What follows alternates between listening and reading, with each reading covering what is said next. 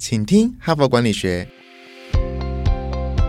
在这里，我们希望用轻松无负担的方式与你分享最新管理新知，打造属于你的哈佛 DNA。欢迎回到《请听哈佛管理学》，我是本周的代班主持人，哈佛商业评论全球繁体中文版的行销总监 Evan。这一周呢，要与您分享的主题是 HBR 目前在企业训练最热门的课程之一——敏捷力 （Agility）。这个关键字一出啊，相信你一定有那种“哎，这个我听过呢”，或者是“哎”。我买过书，要不然就是哎，我买过这堂课，或者是我去哪里哪里训练过。但是你有真正的运用在你的工作跟生活之中，并且感受到它真的成效吗？更别说是现在你所属的团队是不是一个敏捷团队啊？可是等一下哈，先不要想这么多那么远，我们回归到 HBR 式的敏捷基础面，让我们先聚焦一下，你知道的敏捷是什么？你知道的敏捷精神是什么？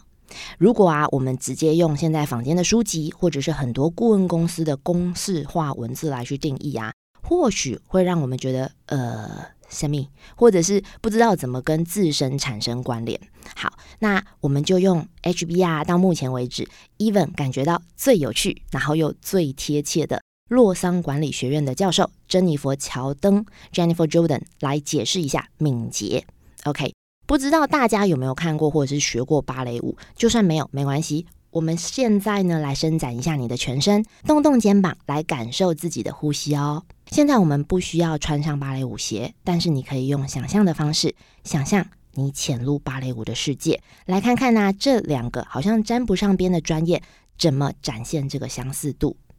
我们会分成四个角度来帮你去做解说。首先呢，芭蕾舞和敏捷。共同需要的第一个能力就是核心肌力，所以对于舞者来说，你的啊腹部、背部肌肉其实都要够强壮，才能撑起脚上的硬鞋和舞台上这种高难度的旋转动作和跳跃动作。你知道，蔡依林旋转跳跃，OK，反正呢，你把核心肌力对应到敏捷，代表的呢是你的核心价值观，也就是你跟团队支持的立场。当你的价值主张越明确。越清晰，无论是团队或者是你要做自我管理，才不会走中。因为你的核心激励稳固，才有机会探索所有的可能，不怕出错。我再次强调哦，这周的敏捷主题其实讨论的不仅仅是团队管理而已。空中另一端的你啊，可以把这个内容同步应用到自我工作管理，甚至是向上管理，请不要局限了敏捷的发挥空间。那么接下来第二个共通的特性就是快速改变重心的能力。想象一下，你看过那种芭蕾舞剧，舞台上的那个舞者在做表演的时候啊，常常很快速的把重心从左侧移到右侧，再换到左侧。对你来说啊，改变重心啊，在我们现在敏捷管理其实很像啊，随着你的时间轴在走，发现以前认为正确的执行策略，现在这一刻不适用了，这个时候就要迅速移动到新的另一个途径。前提是说啊，你已经练就了刚刚我们提到的第一点，稳固的核心价值，对，就是核心激励。你有这一个稳固的核心激励，加上你保持开放的态度，随时来做重心的切换，随时来做路径或方式的切换，你就有另外一百种可能跟途径可以达到你的任务目标。那接下来第三，你也要跟舞者一样，有超强的柔软度。下腰啊、劈腿啊、干嘛的，样样难不倒你。你可以把身体扭在盒子里面，做那种一般人做不到的形状跟空间。我们把这个称之为所谓的弹性跟相应的活动范围。其实就是说，你就是在改变方向，或者是酝酿构想，甚至到跨域合作的时候，你有绝佳的弹性跟跳跃，这样子的跨度就是你最好的武器。最后的第四项就是永远知道你的下一步应该要怎么做，就像在跳舞的时候啊，你的脑子也要比音乐快至少一拍，紧接着下一个 move 来做准备，稍微超前部署一点点，你也一样，不是说啊，你一定要制定一个超级周密的三年五年大计划，整个 schedule 整个策略或计划写的满满满，可是你一定要具备的是清楚的愿景。那个愿景不一定要是很远的愿景，最起码你要知道你每一个阶段或每一个小步要达到的目标是什么。以上就是开始讨论敏捷管理之前，HBR 希望让你先了解的敏捷精神。这只是精神哦，所以 Even 在 Recap 这四大敏捷精神的内涵，分别是第一个核心激励，也就是核心的价值观；第二个快速改变重心的能力，也就是快速切换方式跟达标的路径；第三个极端的弹性和跳跃。也就是能缩能升，而且该跨域的时候，无论跨多大，你都给它跨过去。第四，知道下一步要做什么。但另外最最最重要的是，选择敏捷啊，不代表你要无极限的热血向前冲。我知道大家都会有这样子的状况，不代表你要把你行事力疯狂塞得满满满满。因为顶尖的舞者知道啊，身体和心灵都是有极限的，所以如果你过分追求超越身心的极限，你将得到的不是敏捷力，你将得到的有可能是精疲力竭或者是受伤。所以呢，随着我们现在商业运作的速度啊，还有持续拉长工时啊，这种停不下来的工作步调，其实不会让你的敏捷度 level up。记得哦，你跟你的团队。都需要的是优先重视足够的休息，足够的休息，还有均衡的营养，均衡的营养，因为很重要，所以我说两次。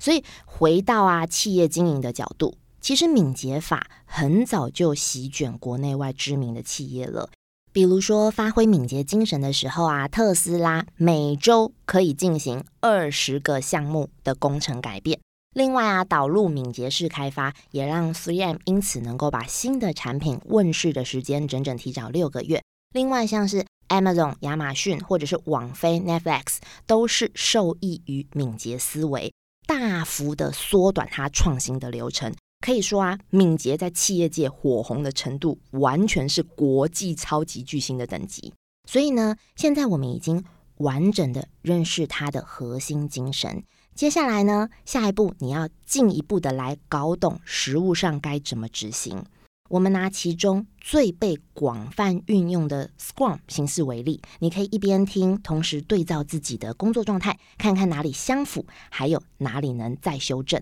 其实 Scrum 的英文单字啊，缘起于橄榄球的争球，它是指啊全队合作，很快速的把球往后场传。那这个是非常需要细腻的团队合作的。还有明确的目标才能够做到。我们把 Scrum 拆成两个单位来看，一边是角色，一边是流程。我们先来谈谈角色。Scrum 里面有几个重要的角色，包含敏捷领导团队、创新团队、计划负责人跟流程引导者这四个。首先呢，从敏捷领导团队谈起，通常它是从呃执行长。或者是说高层领导人，或者是计划发起人，以游戏来比喻的话，他就是类似这种管理者的角色。他们负责成立下一层的创新团队，指派计划负责人，设定专案优先的药物，有必要的时候再跳出来排解团队遇到的阻碍。那再来呢，一支完整的创新团队成员通常来自不同的专业领域，